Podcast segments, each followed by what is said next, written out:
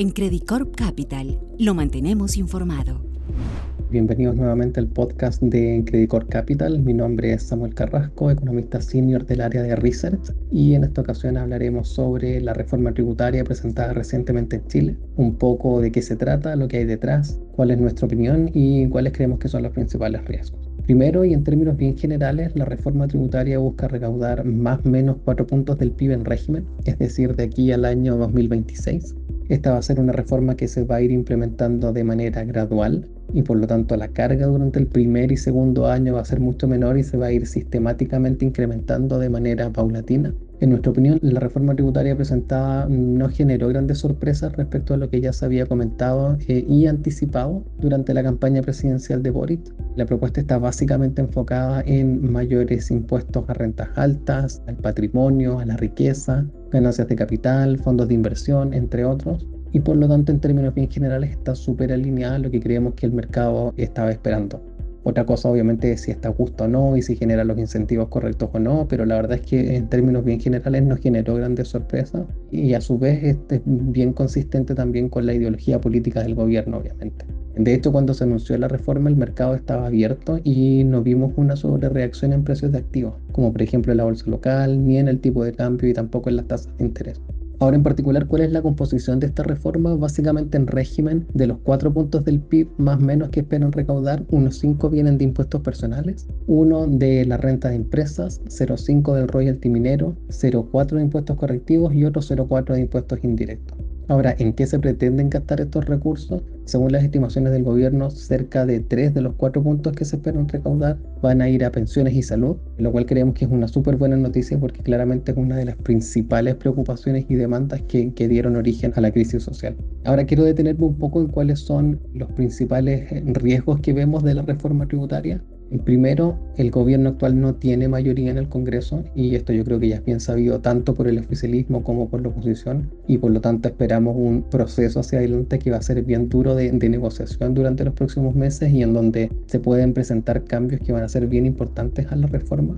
Segundo, el mayor riesgo es que la reforma al final del día no termine recaudando tanto como se proyecta. Esto puede surgir porque existen algunas partidas que estén sobreestimadas. De hecho, al mirar en detalle la recaudación estimada, por ejemplo, en el en llevación y en impuesto a la riqueza, y compararlo con la evidencia internacional, da la sensación de que la recaudación por estos ítems podría terminar siendo bastante menor. Por otra parte, la menor recaudación podría darse también porque el contexto económico no ayuda. Hay que recordar que para tener una mayor recaudación se necesita un mayor crecimiento económico. De hecho, si recordamos la anterior reforma tributaria, la de Bachelet, durante el 2013-14 buscaba recaudar cerca de 3 puntos del PIB, pero al final la recaudación efectiva fue no más de 1,5.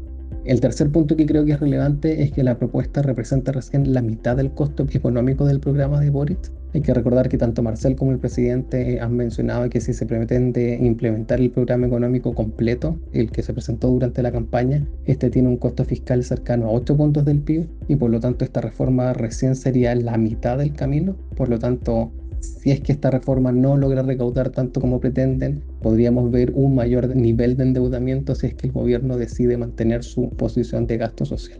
Si a esto obviamente le sumamos el escenario de aprobarse la nueva constitución, podríamos ver una mayor presión en el gasto público. El cuarto punto que me gustaría mencionar es que la principal diferencia en la estructura tributaria entre Chile y el promedio de los países de la OCDE recae en los impuestos personales. Aquí hay que reconocer que la reforma es un esfuerzo bien importante por reducir esta brecha. La brecha actualmente son cerca de 6 puntos del PIB y post reforma esta brecha sería de 5 puntos, lo cual todavía es significativo. Y aquí el principal problema es que Chile tiene una baja recaudación por impuestos personales, principalmente porque casi el 75% de la población está exenta. En este sentido, el problema de recaudación no está en las tasas impositivas, eh, ni menos en la necesidad de crear nuevos impuestos, sino más bien en ampliar el número de personas que pagan impuestos personales en Chile, que es particularmente bajo cuando nos comparamos con países de la OCDE. Obviamente el gran inconveniente de esta medida es que es sumamente impopular. Probablemente ni este gobierno ni uno futuro van a tener la intención política de expandir la base tributaria por medio de impuestos a la clase media y por lo tanto como resultado el país podría mantener esta estructura tributaria que va a ser bastante diferente a economías avanzadas.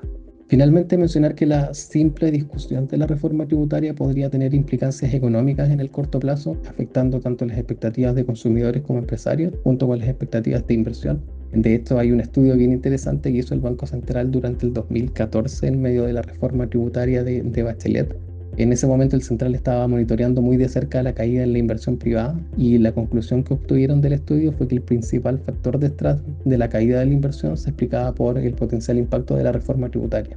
Obviamente central fue mucho más polite y políticamente correcto y, dijo que se explicaba por, ellos lo definieron como un shock autónomo de expectativas, pero obviamente leyendo entre líneas se entiende perfectamente a qué se refería, o al menos esa es la interpretación que nosotros le damos. Esto se hizo en el IPOM de junio del 2014 por si le quieren dar una mirada. Eso es todo por mi parte, que tengan una muy buena semana y cualquier consulta no duden en contactar a su ejecutivo de inversiones. Chao, chao.